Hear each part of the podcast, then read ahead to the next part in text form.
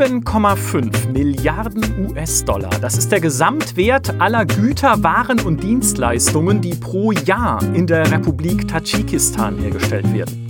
Und 7,5 Milliarden US-Dollar, das ist auch der Preis, den Microsoft für die Übernahme von ZeniMax Media bezahlt hat, der Muttergesellschaft von Bethesda. Und da fragen wir uns natürlich, warum gibt Microsoft quasi ein Tadschikistan aus für einen einzelnen Videospiel-Publisher? Welche Strategie steckt dahinter? Wo will der Windows- und Xbox-Konzern überhaupt hin, so langfristig gesehen?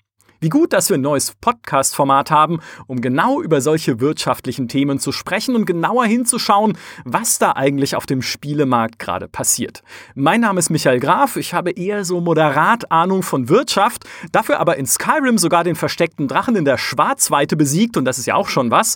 Mir zugeschaltet ist Human Nagafi, Unternehmensberater bei 1789 Innovations, der sagt, 7,5 Milliarden Dollar das ist doch okay. Hallo Human, schön, dass du wieder da bist. Einen wunderschönen guten Tag. Ja, bin gleich mit dem provokanten Statement eingestiegen, natürlich. Äh, ich muss dazu sagen, wir wollten ja eigentlich in dieser Folge über Nintendo sprechen, oder zumindest hatten wir uns das ein bisschen so vorgenommen, weil es ist ja noch ein experimentelles Format und wir haben super Feedback auch von euch bekommen, von unseren Hörern. Also vielen Dank an alle, die da auch geschrieben haben in den Kommentaren oder sogar per E-Mail dann äh, direkt an mich, dass wir gerne weitermachen sollen. Und dann war so, unsere Idee, ja, Nintendo ist halt eine mega spannende Firma. Kann man super drüber reden, weil für die auch irgendwie die Gesetze des Marktes nicht zu gelten scheinen. Und dann kauft Microsoft Bethesda und macht unseren äh, kompletten Plan kaputt. Und auch äh, für uns sagen wir mal, Spieleleute, die nicht aus der großen Wirtschaftswelt kommen und mit kleinen Zahlen sonst hantieren, waren diese 7,5 Milliarden echt ein mächtiger Deal. Ähm, auch wenn man sich im Vergleich anguckt, dass äh, Disney damals für Star Wars und Marvel jeweils 4 Milliarden Dollar bezahlt hat, was ja jetzt auch keine äh, kleinen Marken sind. Wenn man das inflationsbereinigt, ist es ein bisschen mehr. Da sind so zwischen 4 und 5 Milliarden inzwischen, aber halt dann doch nicht die Größenordnung, die jetzt äh, für Bethesda geflossen ist. Und dann gab es im Spielebereich noch die Übernahmen von Mojang, also dem Minecraft-Entwickler, durch Microsoft 2015 für 2,5 Milliarden Portokasse und die Übernahme von King, dem Candy Crush Publisher, durch Activision im Jahr 2016. Die haben 5,9 Milliarden dafür bezahlt, also schon mal äh, eine Stange mehr Geld. Aber das ist dann auch schon grob das, was man so in der Spieleindustrie äh, gewohnt ist. Und dann kommt halt Microsoft und sagt, wir haben mal richtig tief hier in die Kasse gegriffen, um Bethesda zu kaufen. Human, wie überrascht warst du, als du das gehört hast? Also ich musste wahrscheinlich direkt erstmal reinspringen und sagen, es gibt noch einen Deal, der ist größer. Das ist Tencent und Supercell. Stimmt. Das sind 8,5 Milliarden. Stimmt. Das bedeutet, tatsächlich sind sie nur auf Platz zwei.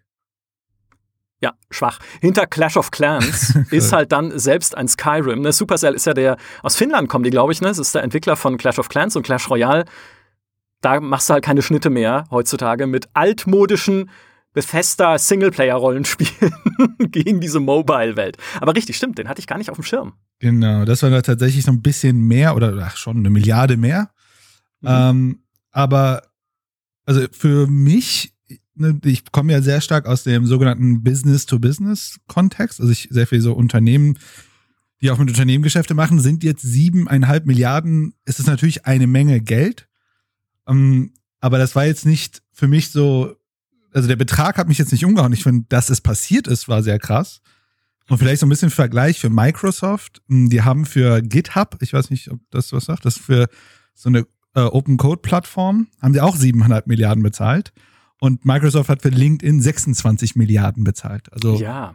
das ist jetzt, ich glaube, die 7,5 Milliarden, weil es jetzt Microsoft selbst jetzt auch jetzt nicht wenig Geld, aber jetzt auch nicht äh, so das Schmerzhafte, insbesondere wenn man bedenkt, also wenn wir schon jetzt ein bisschen in die Richtung ökonomische Kennzahlen gehen. Ähm, der, es gibt so eine Kennzahl, die nennt sich sogenannte Free Cashflow. Das ist sozusagen das Geld, was Microsoft sozusagen zur Hand hat, um es auszugeben, zu investieren, Dividenden zu bezahlen oder oder äh, ähm, ja so äh, Verbindlichkeiten zurückzuzahlen. Ich glaube, die lagen jetzt zum Ende ihres Geschäftsjahres, wenn ich da mal einen Blick reinwerfe, bei 45 Milliarden. Mhm. Also ich glaube, die machen pro, Ta pro, pro Monat so viel, dass die easy sowas kaufen können. Also rein aus der Liquidität war es, glaube ich, für Microsoft jetzt auch kein krasses Investment. Man muss mal vorsichtig sein bei solchen Sachen. Aber ich glaube, für die Industrie war das schon ein krasses Signal. Ja, das ist ungefähr auch die Größenordnung, die wir ja von GameStar Plus kennen. So 45 Milliarden äh, Cash rumliegen und so, das ist ganz normal jeden Tag. Äh, das, ich, ich finde, wir kommen übrigens, äh, bevor jetzt jemand äh, direkt am Anfang dieses Podcasts denkt, die haben doch alle keine Ahnung. Wir wissen, dass Nvidia ARM, den Chip-Hersteller, für 40 Milliarden US-Dollar übernommen hat.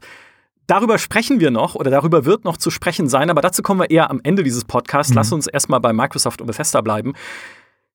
Als wir diese, diesen Deal gesehen haben, uns hat er völlig vom Hocker gehauen natürlich als Redaktion, weil wir nicht damit gerechnet hatten. Es gab auch kurz vor dieser Übernahme nichts, was darauf hingedeutet hätte, sage ich jetzt mal. Na, Im Nachhinein kann man natürlich immer alle Zeichen umdeuten und so, hey, Moment mal, von Bethesda hat uns lang keiner mehr angerufen, irgendwie um über das nächste Jahr zu sprechen oder so. Was, was läuft denn da? Aber nichts, was direkt darauf hingedeutet hätte. Allerdings, wenn man ein bisschen zurückguckt, Anfang 2020 gab es Gerüchte, dass Sony Bethesda übernehmen möchte.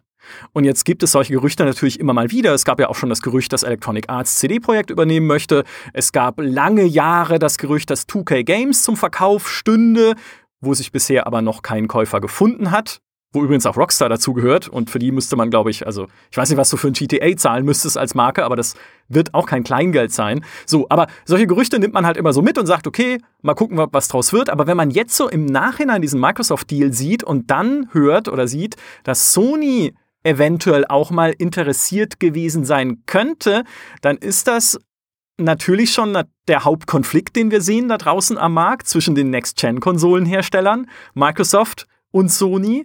Es ist der Plattformkonflikt, über den wir schon im Sony-Podcast gesprochen haben, zwischen Microsoft und Sony. Ne? Also wer hat wo die Nase vorn mit Exklusivtiteln und wer kann sich da mehr Studios und coole Entwickler sichern. Und im Nachhinein habe ich mir das zumindest so zusammengereimt. Es erklärt auch noch mehr diesen Kaufpreis, weil man kann nie irgendwo hinter die Kulissen blicken, äh, blicken, aber falls es da einen gewissen Wettstreit gab zwischen diesen beiden Großen, die beide irgendwie an Zenimax interessiert waren, würde das für mich halt auch noch mehr erklären, warum es in diese Größenordnung gegangen ist. Mhm.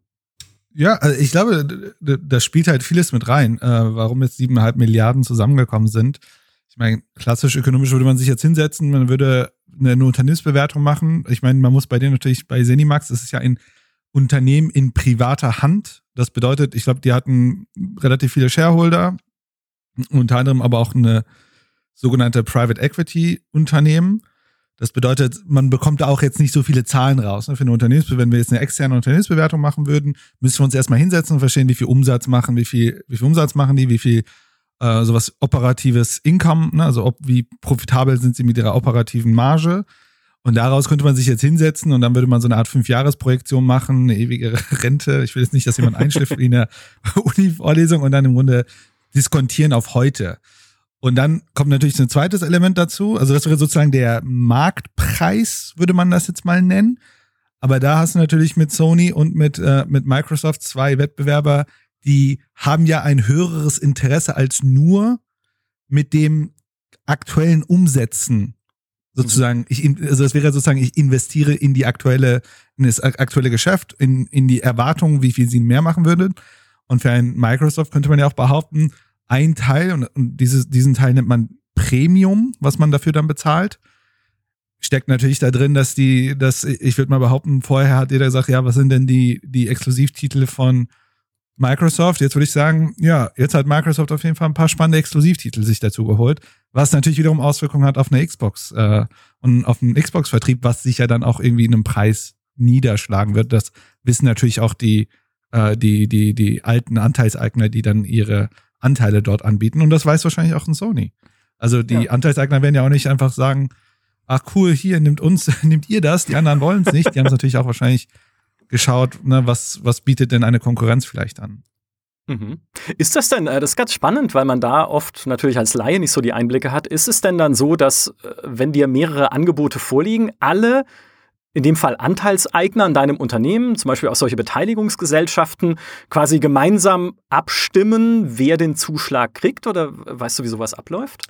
Ja, das hängt, also das ist Gesellschaftsrecht und das hängt äh, extrem mit, dem, mit der Satzung ab. Also die Satzung der, der, der Anteilseigner, die über eine Firma entscheiden können. Und ich sag mal, ist, wenn ich was aus dem deutschen Gesellschaftsrecht einfach mal argumentiere, und das gilt Großteil auch für die USA, gilt erstmal so eine sogenannte Vertragsfreiheit. Äh, ähm, das bedeutet, die können untereinander regeln, wie sie es wollen. In der Regel, wenn man das sozusagen nach dem nach den meisten Gesetzen geht oder nach, äh, nach also in der Regel ist wenn es kein, kein nichts vereinbart wird, gibt's, gibt es gesetzliche Regelungen. Hast du dann sowas wie sogenannte Sperrmajorität, ne? Also du für Anteilsverkauf oder einen Unternehmensverkauf brauchst du in der Regel, wenn nichts anderes geklärt ist, sowas wie 75 Prozent der Anteilseigner und die müssen sich dann einigen. Ähm, und wenn du als Minderheitsgesellschaft hast und so weiter, die können einfach sogenannte, können einfach rausgequetscht werden oder die haben, können nicht mit entscheiden und so weiter. Und in der Regel ist es dann so, dass die Leute, die 75 Prozent, also beim, also bei einem ganzen Unternehmensverkauf musst du halt deutlich mehr als 50 Prozent haben. Also dann bist du in der Regel eher bei 75, 80 Prozent. Das hängt, wie gesagt, von der Satzung ab. Äh, die dann zustimmen müssen, dass sie zu diesem Preis verkaufen wollen. Und dann die, die halt weniger haben, aber die nicht verkaufen wollen, ja, die können dann nichts machen. Die kriegen dann Geld. Mhm. Ist ja auch nicht schlimm. Also, nicht schlimm. Dann, äh, was mich zumindest sehr positiv stimmt an diesen 7,5 Milliarden ist, äh, wie du auch gerade gesagt hast, wenn das eine Unternehmensbewertung ist, die nicht von einem Börsenwert abhängt, mhm. wo man ja einfach, also sage ich mal simpel gesagt, die Marktkapitalisierung ausrechnet, indem man den Aktienwert mal Anzahl der verteilten Aktien nimmt und dann hast du halt so ungefähr grob das, was ein Unternehmen gerade wert ist. Äh, aber wenn du jetzt ein privates Unternehmen hast und bewertest und schaust, okay, wie hoch könnte denn der Umsatz sein der nächsten Jahre, Microsoft scheint ja Potenzial zu sehen, und zwar großes Potenzial in dem, was in den nächsten Jahren von ZeniMax noch kommen wird. Mhm. Und das heißt ja unter anderem die Bethesda-Spiele Starfield, ne, das Weltraumrollenspiel, und natürlich auch irgendwann, wann auch immer, die Elder Scrolls 6. Also, das wäre zumindest für mich ein positives Signal, dass sie sagen, hey, wir haben uns das angeguckt und sie, also ich hoffe, sie haben es sich angeguckt, aber ich meine, so doof können sie ja nicht sein, zu sagen, okay, wir kaufen die, ohne ihre Spiele mal zumindest im Prototypenstadium gesehen zu haben und uns ihre Pläne angehört zu haben, wie sie das verkaufen wollen. Also wir kaufen Zenimax, weil wir sagen, okay, die Spiele, die sie machen, sehen für uns und für die Zielgruppen, die wir ansteuern wollen mit unseren Spielen und vielleicht auch mit dem Xbox Game Pass, cool aus. Mhm. Und das ist ja erstmal also ich hoffe, dass sie das sagen, weil warum sollten sie sonst 7,5 Milliarden ausgeben? Und das, ist, das macht ja erstmal recht hoffnungsvoll für die Zukunft. Mhm. Das macht sehr hoffnungsfroh. ich meine, äh, äh wenn man das wieder in Verhältnisse 7,5 Milliarden ist natürlich, also in dann für eine Softwarefirma ähm, verhältnismäßig auch nicht wenig Geld. Also ne, die Unternehmen, die wir vorhin gesprochen haben, die haben ja oft auch noch andere Sachen. Ähm, der Gunnar Lord hatte das mal, glaube ich, in einem Podcast von Stay Forever ganz spannend erklärt. So, die Softwareunternehmen ist ja eigentlich ein permanentes Risiko. Also, sorry, nicht Softwareunternehmen, ein Spiele, äh, äh, Spieleunternehmen ist ja ein permanentes Risiko, weil du hast halt extrem hohe Kosten der Produktion. Und wenn du halt zwei, dreimal, also zweimal ein, ein Spiel daneben gehauen hast, dann ist das oft zu Ende mit, mit dem Spiele, also mit dem äh, ähm, Spieleentwickler.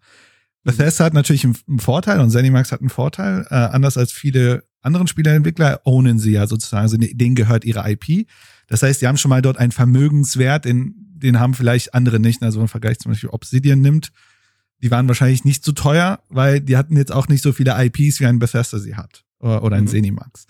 Das bedeutet, ne, das wird auf jeden Fall bewertet. Ne? Die setzen sich hin und bewerten sozusagen die IPs, welchen Marktwert haben sie, ne? wie kann man das monetarisieren und so weiter.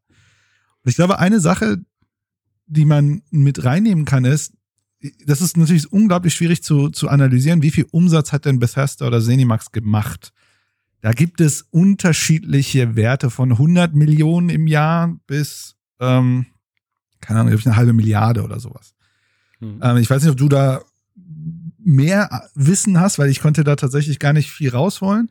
Dann ist ja die Frage, wie, wie, wie viele Jahre müssten sie jetzt laufen und konsequent hintereinander Umsatz machen, dass man im Grunde so eine Art, ich nenne sie es mal, Return on Invest hat. Also ja. bis die sieben Milliarden amortisiert oder ne, zurückgezahlt oder was auch immer wurden. Ja, ich weiß gar nichts. Das ist das Einzige, was ich sicher sagen kann. Denn ich hatte sogar geplant, äh, einen Artikel zu schreiben, so ein bisschen unter der Überschrift, warum ist Bethesda eigentlich 7,5 Milliarden wert?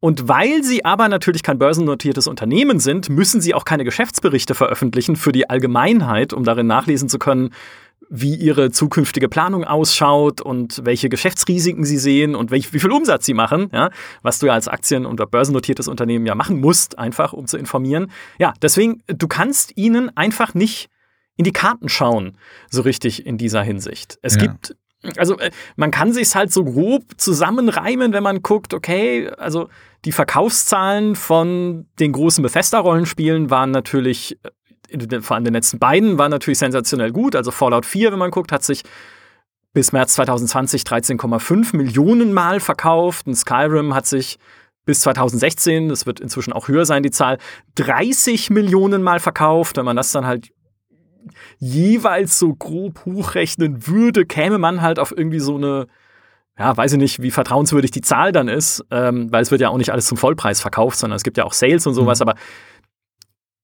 sie machen Umsatz. Ja, das, äh, das können wir sicher sagen. Aber wie lange es jetzt dauert, bis sie das wieder einspielen, diese sieben Milliarden, das wäre echt in die Glaskugel geguckt. Ja, es wäre in die Glaskugel geguckt. Aber das mussten sie ja getan haben, weil sie ja. haben ja siebeneinhalb Milliarden bezahlt. Äh, und ich glaube, also vielleicht noch ein, ein, kleiner Disclaimer für die Kollegen zuhören und sagen, das stimmt ja nicht mit den Börsenunternehmen und nicht. Äh, kann ja sein, dass wir hier auch gefact-checkt werden. Äh, das gilt natürlich für amerikanische Unternehmen.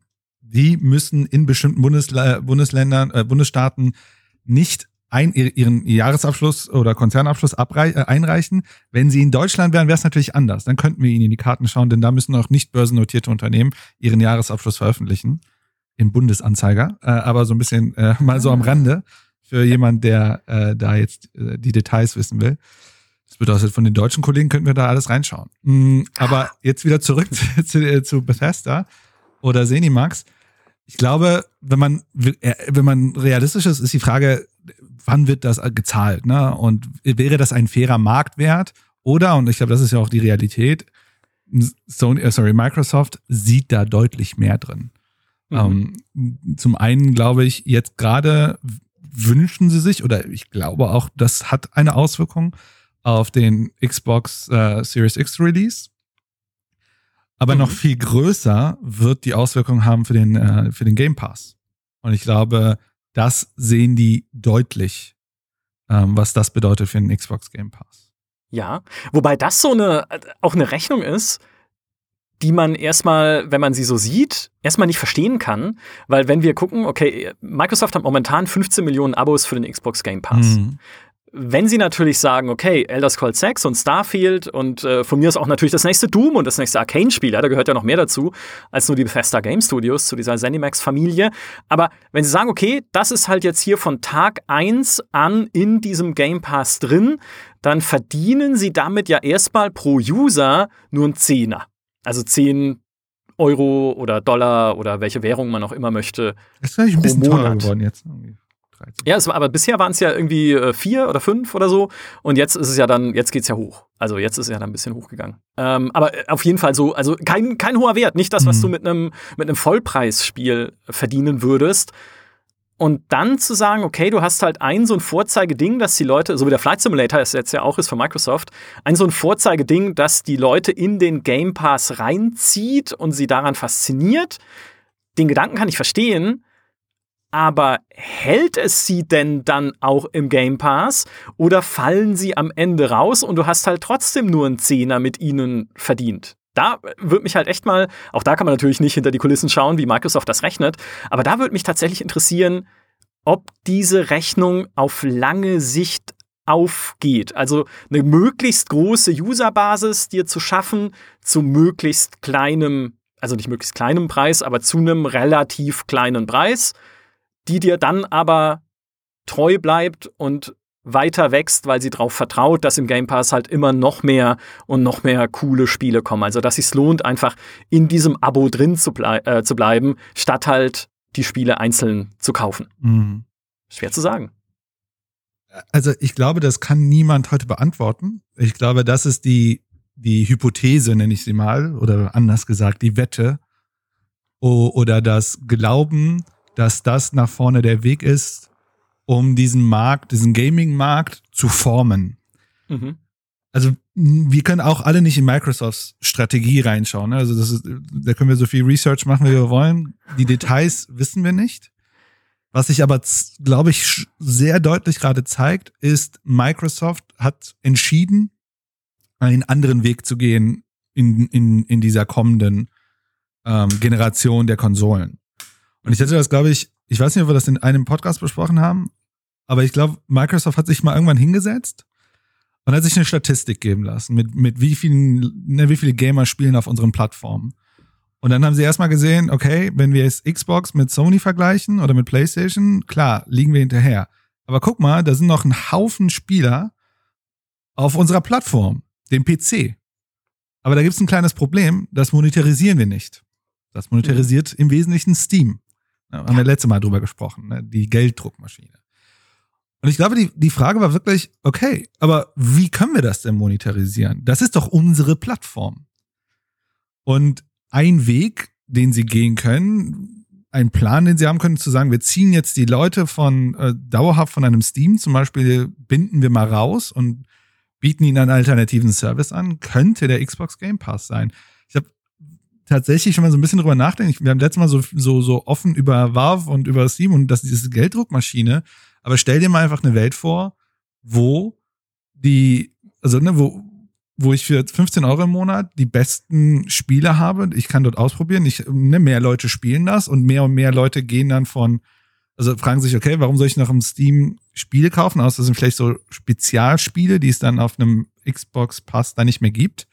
Mhm. Ähm, dann hat Steam halt ein Riesenproblem, weil die sitzen dann auf einem riesen Server, weil die Leute haben ja noch dort ihre Produkte liegen, müssen die, müssen die Kosten noch tragen. Aber so könnte Microsoft es schaffen, Schritt für Schritt äh, diesen Markt zu dominieren. Äh, der ist aber, dafür braucht man einen langen Atem. Also ich glaube, das äh, kostet sie sehr, sehr, sehr viel Geld. Mhm. Und ich glaube, die eine Strategie ist, bestehende Gamer, also insbesondere die Leute auf dem PC, die zu monetarisieren. Auf dem Xbox monetarisieren sie ja eh über die Xbox, weil es ja Plattform ist. Und ich glaube aber zum anderen haben sie noch eine zweite Strategie und das ist im Grunde dafür zu sorgen, dass die Zugangskosten zum Spielen gesenkt werden, sodass die Masse an Spieler mehr wird. Das hatten ja. wir mal irgendwann in einem Podcast diskutiert mit Google und Cloud Gaming. Und äh, ich weiß gar nicht, warum wir damals nicht so stark über Microsoft gesprochen haben, äh, sondern viel mehr über Google, weil es wahrscheinlich einfach da Google heiß war. Aber Microsoft wäre ja prädestiniert dafür, diesen, diesen äh, Cloud Gaming Markt zu übernehmen. Ja. Ich glaube, wir sprechen einfach als Spieler schon automatisch nicht viel über Microsoft, weil Microsoft immer noch so abgespeichert ist unter, die kriegen eh nichts hin. Also damals noch aus, äh, wer sich erinnert, Games for Windows Live Zeiten, mit der, das war die furchtbarste Plattform, die es jemals gegeben hat. Jetzt auch über die Xbox One, die halt sich weit weniger verkauft hat als die PlayStation äh, 5, hätte ich was gesagt, als die PlayStation 4, logischerweise.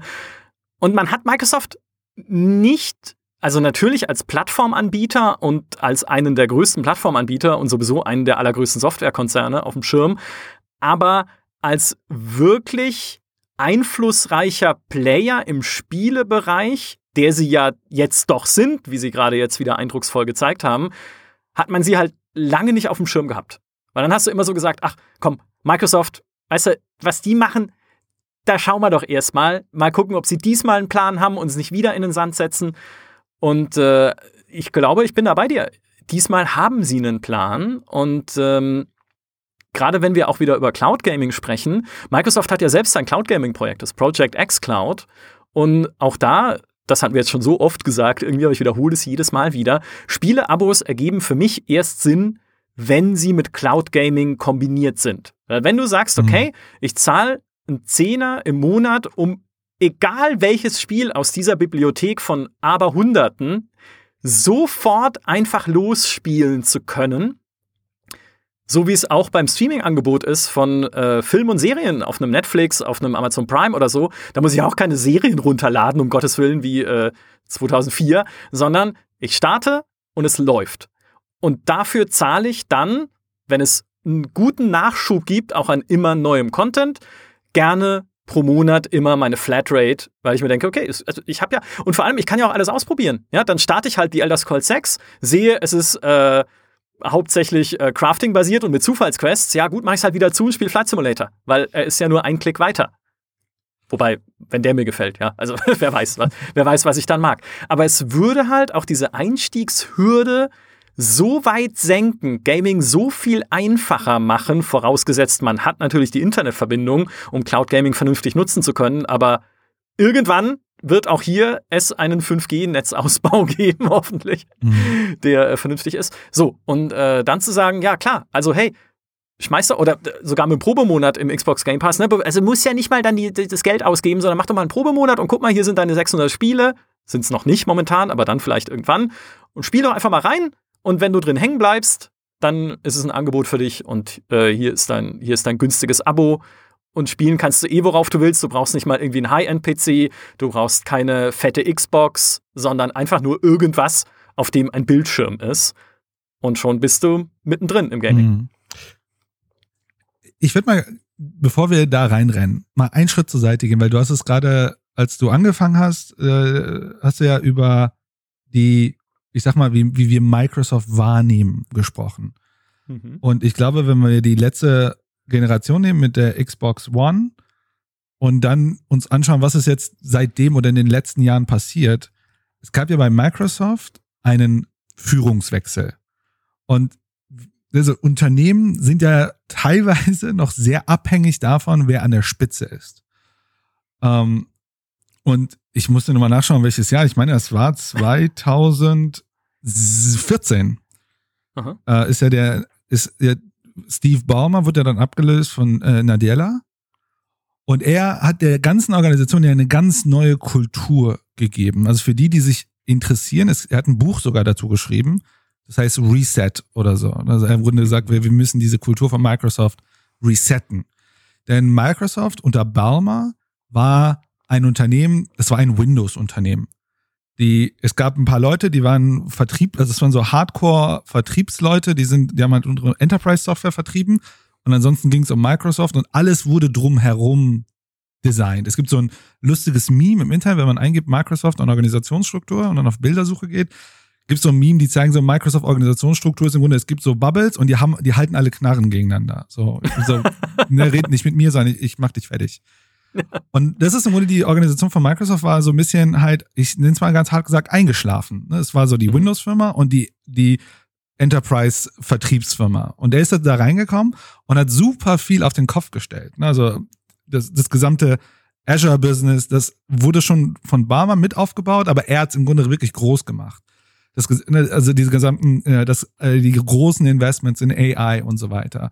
Und mhm. er hat eine krasse Kultur aufgebaut für Experimentieren, für Innovation, für Großdenken und auch Großhandeln. Auch Plattformen zu öffnen. Also auch äh, ein, die sind ja auf Linux gegangen, die, äh, die, die Office-Geräte sind auf dem Android, auf dem Tab, auf dem iOS und sowas. Also die sind ja, haben eine ganz neue Strategie gefahren, wie sie ihr Unternehmen und dann auch ihre Produkte zu verstehen. Und dann ist ja dann auch ähm, der, der ähm, Phil Spencer, Spencer? Ja ja. Ist ja dann auch der Microsoft, ich glaube, und der ist ja sozusagen nach, also der, der Sadell hat ihn ja danach ernannt, dass er die Leitung des Gaming-Business übernehmen würde. Und ich sag mal, wenn man sich hinsetzt und die Zahlen sich anguckt hätte, würde man auch sagen, es wäre jetzt kein, wäre ja keine Überraschung, wenn die sagen, wir sind raus aus dem Gaming-Business, weil jede Konsole, die Xbox, also jede Xbox-Konsole hatte seine Vertriebsschwierigkeiten. Also die erste sowieso, die zweite war ja auch so ein bisschen schwierig mit den technischen Herausforderungen. Und die Xbox One haben wir ja schon drüber gesprochen. Und ich glaube, dass dann der zweite Charakter in diesem Spiel, äh, Phil Spencer, sich gesagt hat, wir müssen mal weggehen von diesem ganzen Media und das, dieses ganze Gaming verwässernde. Und wenn man sich halt die Interviews von ihm anschaut, dass er so, so reingeht in, ey Leute, wir wollen zu den Gamern. Ne? Also ist, die Hardware ist uns sogar egal. Wir wollen den Leuten eine gute Erfahrung bieten. Ne? Es soll die, sozusagen eine gute Gaming-Experience geben. Und das hat ja auch die Firma wieder stärker geöffnet, äh, was Gaming angeht. Und ich glaube, wenn man diese beiden Leute nimmt und schaut, was haben sie für diese Organisation, für die Firma Microsoft und dann auch für den Bereich Xbox, man muss sagen, Phil Spencer, so aus einer Organisationstheorie, reportet direkt an den Nadella. Also das bedeutet, da gibt es noch nicht mal eine Zwischenebene.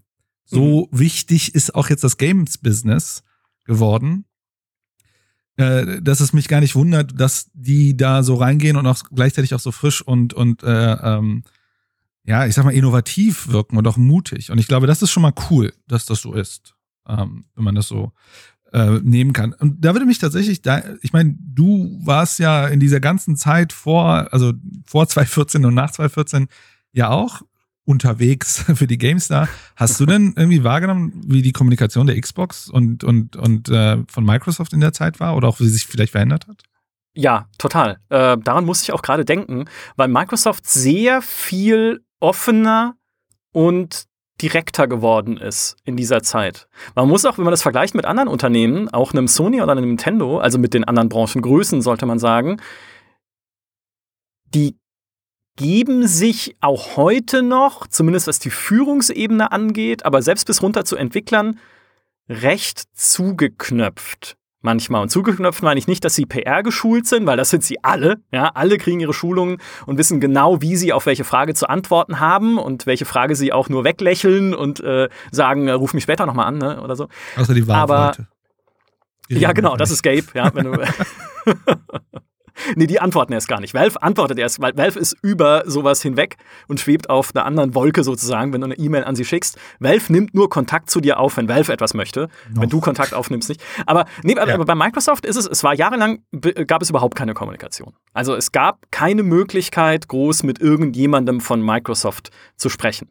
Und es ist auch heute noch eine relative bürokratische Hürde da, weil sie Anfang Konzern sind, in dem Dinge länger dauern und mehr Genehmigungsschleifen durchlaufen müssen, ähm, bis sie äh, irgendwie dann vielleicht zu irgendwas führen oder auch nicht. Ne? Also bis man eine Zusage kriegt, beispielsweise für ein Interview oder auch eine Absage kriegt, weil es heißt, äh, geht nicht oder so. Aber in den letzten Jahren hat man schon gemerkt, Microsoft tritt öfter an uns heran und sagt, hey, wollt ihr hier nicht mal mit unserem ähm, Head of Age of Empires reden, beispielsweise. Überhaupt, dass die über Age of Empires reden, ist ja schon absurd. Ja, das war schon mal das Erste, wo wir gesagt haben, was ist jetzt los? Warum redet Microsoft mit uns über Age of Empires? Ich dachte, ne, ich dachte, es ist tot. Ja? ähm, oder wollt ihr mir, fällt der Name leider nicht ein. Es gibt einen Microsoft Mitarbeiter, so im mittleren Management, also unter Phil Spencer, die Ebene, der, äh, den wir in den letzten Jahren so oft gesprochen hatten auf Gamescoms, dass er uns auch inzwischen wiedererkennt und sagt, ach, GameStar, cool, wir hatten noch letztes Jahr das und das Thema und hey, schön, dass ihr immer wieder da seid und sowas. Das wäre vor irgendwie, also vor 2014 absolut undenkbar gewesen, weil man die Leute halt sowieso so selten gesehen hat und mit ihnen reden konnte. Und ich habe schon das Gefühl, dass die einfach nach dem Xbox One Debakel, kann man fast sagen, damals bei der Vorstellung, als es halt sehr in Richtung so Media und Television ging und sehr so am Core-Gamer vorbei, mit den entsprechenden Memes, mit der entsprechenden Höhne dann aus äh, Richtung Sony darauf, dass sie sehr versuchen, wieder zu dieser Basis zurückzufinden und zu erklären, dass sie auch für, es klingt immer blöd, wenn man das sagt, aber dass sie auch für so Core-Gamer da sein wollen und sich wieder mehr in diese Richtung entwickeln wollen. Mhm. Und es ist immer noch schwer, natürlich ein Interview mit ihnen zu kriegen. Also äh, mit Phil Spencer zu reden, dafür musst du, glaube ich, irgendwie. Also er hat ein Interview gegeben dieses Jahr, kann ich vielleicht kurz aus dem Nähkästchen plaudern. Er hat ein Interview gegeben dieses Jahr für die gesamte Webedia-Gruppe. Das heißt nicht nur für uns, sondern das ist ja unsere Muttergesellschaft, zu der auch Medien gehören unter anderem in Frankreich, hauptsächlich, weil es ein französisches Unternehmen ist, aber auch in Brasilien, in Spanien und so weiter. Also überall auf der, überall auf der Welt gibt es kleine Webedia-Hütten, in denen Leute sitzen. Und Microsoft hat gesagt, ja, ihr kriegt dieses Phil Spencer-Interview und es kann auch jedes äh, Medium auf der Welt sozusagen Fragen beisteuern. Aber ihr kriegt halt nur eines für alle. Und das müsst ihr dann quasi auch weltweit irgendwie versenden, damit ihr überhaupt äh, mit ihm reden könnt. Also dieses Commitment halt einfach zu sagen, okay, da muss es halt auch die möglichst groß, äh, die größtmögliche Reichweite geben. Das ist immer noch sehr schwierig, äh, dann manchmal. Aber grundsätzlich ja. Mehr Offenheit spürst du auf jeden Fall und äh, nicht nur im Umgang oder in der Kommunikation, sondern natürlich auch in dem, was sie tun, weil wer hätte jemals gedacht, dass Microsoft-Spiele auf Steam erscheinen? Und das tun sie jetzt ja aktuell. Wobei mich da wiederum natürlich dann deine strategische Meinung interessieren würde glaubst du, das geht so weiter? Weil wenn man sich anguckt, hey, wenn sie versuchen, immer mehr Exklusivität und spannende Marken und spannende Spiele auf sich zu vereinen, um ihre Plattform attraktiver zu machen, um ihren Xbox Game Pass attraktiver zu machen. Ist es dann nicht widersinnig, wenn sie weiter so offen bleiben und sagen, hey, nee, Unsere Spiele gibt's auch auf Steam, unsere Spiele gibt's vielleicht sogar auf der PlayStation. Oder ergibt es Sinn? Also, das ist jetzt nur eine, äh, eine, eine, eine Einschätzung. Hm, ich glaube, sie fahren einen sogenannten Netzwerkansatz. Also, also aus ökonomischem gesehen ist, sie gehen weg von dieser Idee, dass bestimmte Kanäle bespielt werden müssen, dass das eine dem anderen was wegnimmt und sagen wir mal sehr rational kalkuliert daran gehen und eigentlich viel mehr über so Netzwerkeffekte funktionieren. Und vieles spricht dafür auch, also ich meine, das, was ich euch beschreibe, ist, was ich gerade beschreibe, ist nicht, gilt nicht nur für Xbox, das versuchen sie gerade in vielen Bereichen. Ähm, und ich glaube, das ist so eine Art Philosophie, die sich gerade in Microsoft einstellt. Und ich glaube, da diese, diesen Ansatz zu sehen, wir, wir gehen, wir gehen, wir öffnen uns, inter, äh, ne, kooperieren auch mit vielen anderen, ist aktuell die Strategie. So, ob, mhm. ob die jetzt da sitzen und sagen, ey, so viel gehen jetzt von dem zu da oder wir kriegen jetzt weniger Xbox Game Pass Leute, weil wir haben ja, da, keine Ahnung, Halo auch auf Steam. Ich glaube nicht, dass sie diese Denke machen, weil wenn du, wenn man ganz ehrlich ist, das kann man eh nicht steuern. Also man wird es, also wie soll ich, wie soll ich das am besten äh, deutlich machen? Leute, die auf Steam, also ich glaube nicht, dass die über Steam Leute verlieren äh, für den Ga äh, Gamebox, äh, für den äh, Xbox Game Pass, ähm, sondern für die ist es so so eine Art Offset. Ne? Also da, da monetarisieren wir auf, über den über den Pass monetarisieren wir auch und über die Xbox monetarisieren wir auch diese, sie müssen ja diese Strategie verfolgen, zu sagen, wir sind, wir fahren diesen Netzwerkeffekt, denn unter uns, wie viele Menschen, die einen PC haben, sagen, ja cool, jetzt brauche ich mir gar keine Xbox zu kaufen, weil ich habe doch jetzt alles auf meinem PC. Also einen kenne ich, das bin ich. Ja. So, ich meine, das wissen sie ja auch. Mhm. Aber ich glaube, die Strategie an der Stelle ist es gar nicht über Konsolen zu gehen oder über einzelne Verkäufe zu gehen, sondern einfach zu schauen, wie viele Menschen nutzen unsere Services und unsere Produkte. Das heißt, das ist im Grunde ihre Kernmetrik.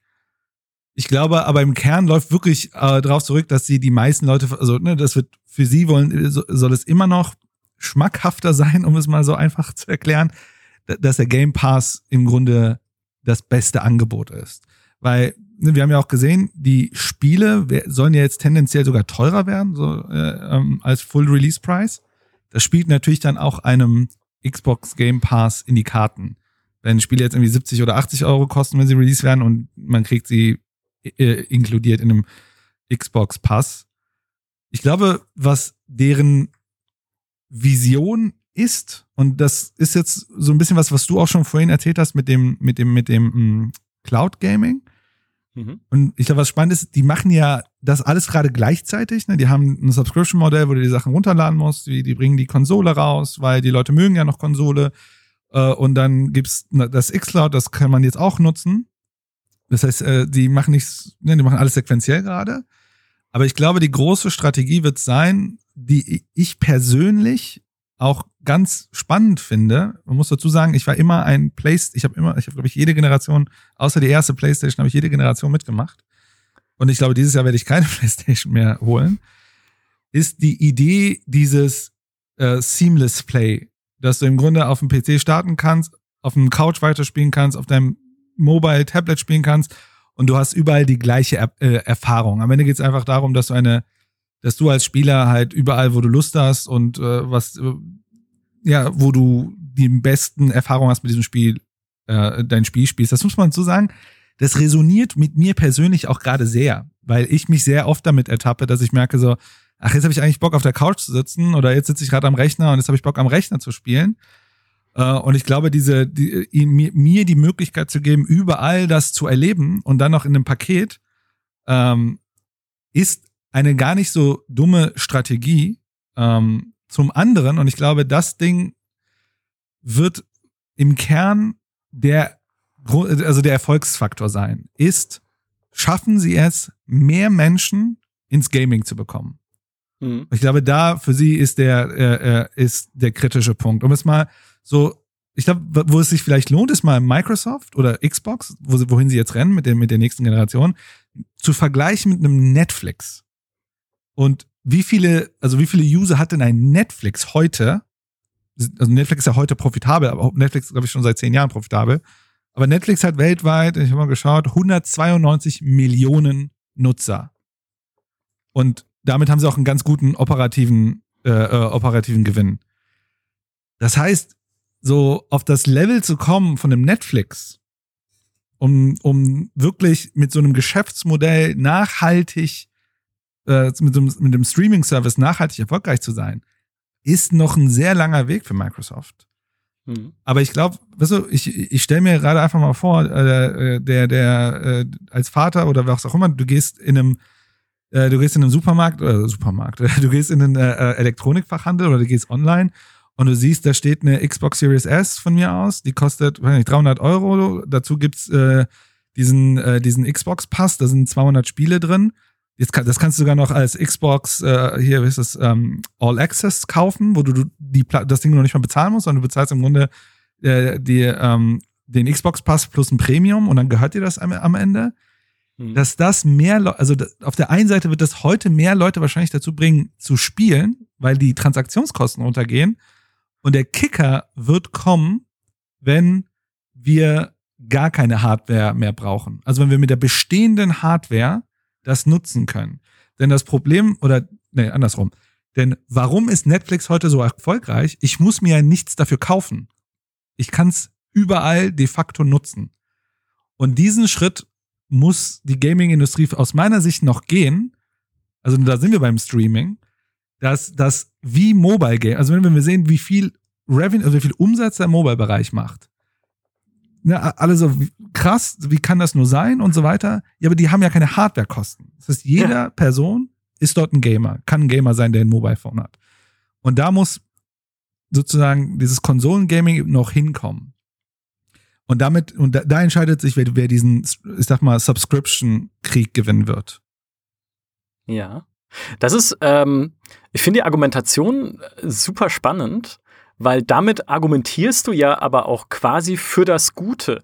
Weil wenn ich Microsoft wäre, und das sagt sich immer so leicht, wir haben auch schon, wir haben im Sony-Podcast auch schon gehabt, wenn ich Sony wäre, ja, äh, wenn ich Microsoft wäre, dann würde ich ja einfach sagen, okay, die Elder Scrolls 6 exklusiv auf der Xbox, Mic Drop, ich bin raus. Ja, aber wenn sie halt dabei gleichzeitig diese Plattformoffenheit bewahren würden und sagen, okay, Elder Scrolls 6 gibt es nicht nur im Windows Store, nicht nur, okay, wer weiß, ob sie bis dahin ihren Streaming-Service etabliert haben, aber nicht nur in der xCloud, sondern ihr könnt es auch nach wie vor ganz normal auf Steam kaufen und ihr könnt es auch, wenn ihr eine PS5 habt oder dann bis dahin eine PS 5,5 oder PS6 oder was auch immer, wann es kommt, ja, äh, ihr könnt es auch da spielen aber hier, wenn ihr es bei uns spielt, kriegt ihr halt noch den Xbox Game Pass mit dazu, um sozusagen nicht diese harte Exklusivität einzuziehen, wie man sie früher kannte aus dem Konsolenmarkt, sondern so eine softe Exklusivität, das beste Angebot machen zu wollen.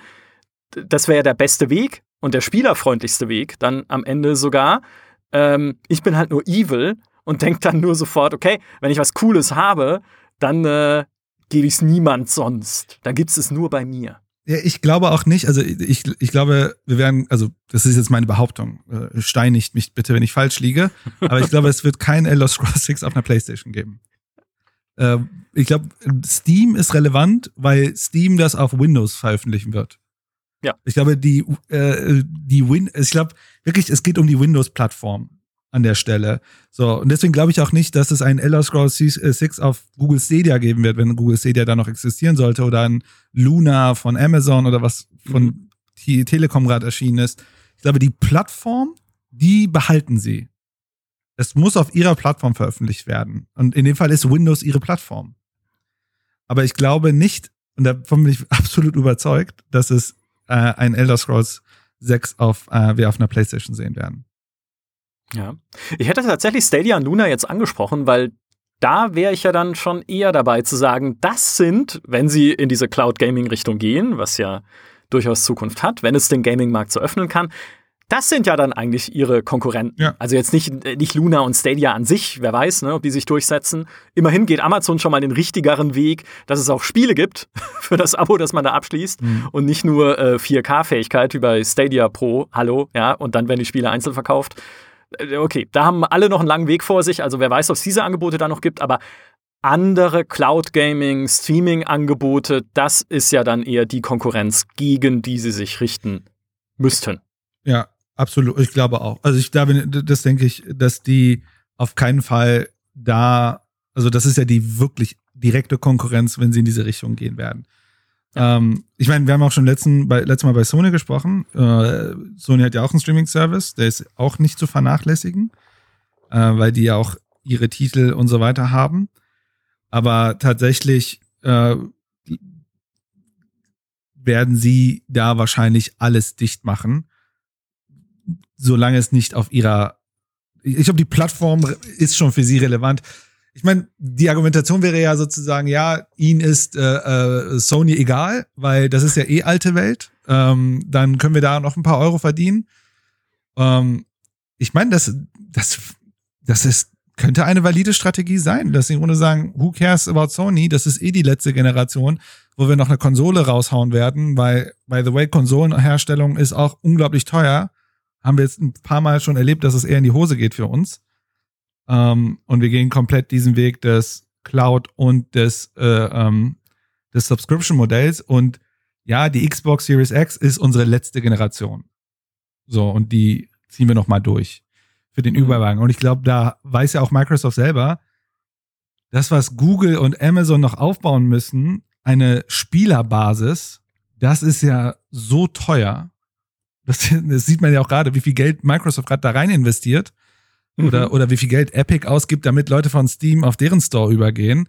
Das kostet so viel Geld. Man muss aber dazu sagen, Google und Amazon haben auch genug äh, Free Cash Flow dafür. ja. Aber halt Microsoft auch.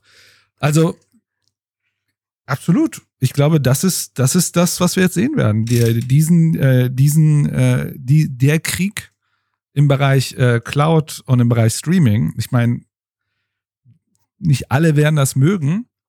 Aber wie gesagt, wenn wir angucken, wie viele wie viele Menschen auf der Welt noch nicht Spieler sind, weil die Transaktionskosten zu hoch sind, ist das noch ein Riesenmarkt, der bespielt werden kann. Hm.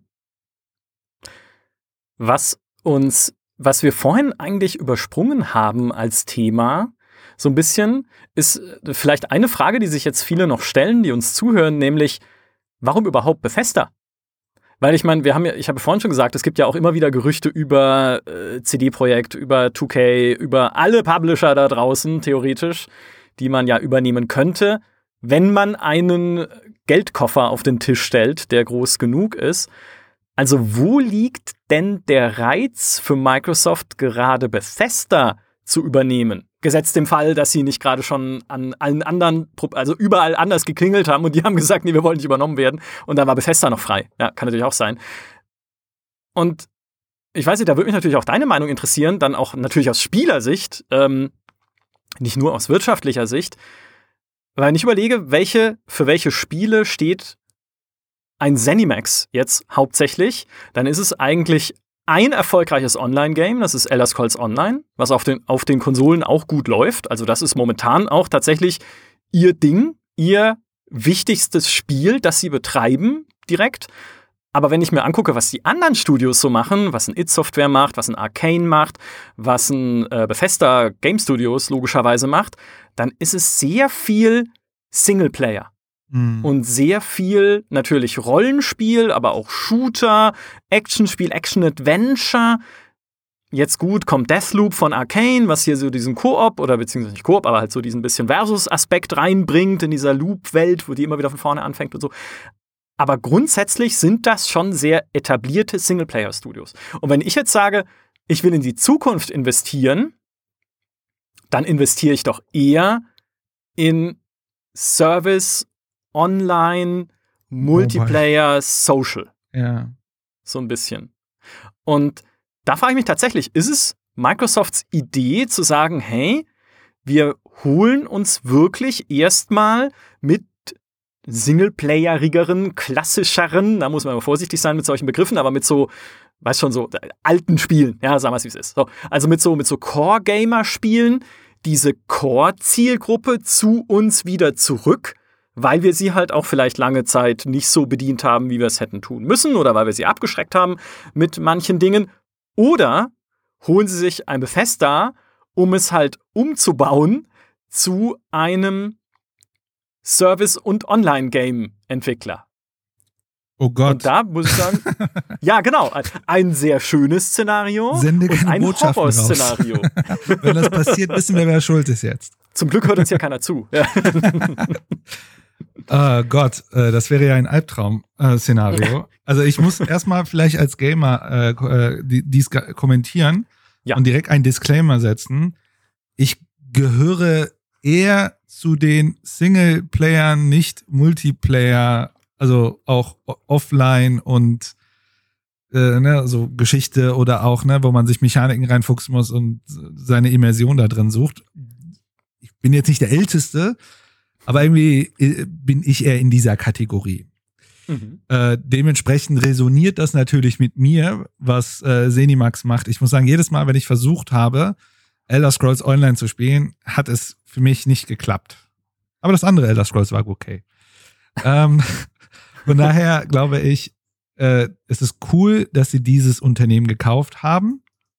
So, das ich habe schon gesagt, es ist cool, denn Ja. in Theorie, wenn man sich ganz viele Studien an, äh, anschaut, ist eigentlich eine Akquisition immer schlecht für den Konsumenten. Also das ist tatsächlich wissenschaftlich belegt. Klar, ne? Da gibt's so, die setzen sich dahin und sagen, alles wird cool und ne, wir werden noch besser werden zusammen und bla bla bla. Es gibt unglaublich viele Studien, die zeigen, dass Akquisitionen dazu führen, dass der Konsument im Grunde Wert verliert. Äh, Und Mhm. das ist eigentlich Konsens. So, das ist generell so. Und jetzt muss man natürlich dazu sagen, Microsoft fährt auch da wieder eine andere Strategie und auch in dem und diese Strategie auch im Bereich äh, ähm, äh, Xbox. Und zwar, dass sie die Unternehmen laufen lassen, dass sie die Unternehmen eigenständig äh, äh, äh, funktionieren lassen wollen. Das hat auch was mit diesem Netzwerkeffekt zu tun. Anders als vielleicht ein EA, und ich glaube, das ist dann eine eigene Folge wert, ähm, wo wir dann mal über EA net re- reden könnten Mhm. äh, fährt Microsoft, glaube ich, eine sehr krasse Strategie, die Autonomie der, der Unternehmen, die in diesem Netzwerk kommen, ihnen freizulassen.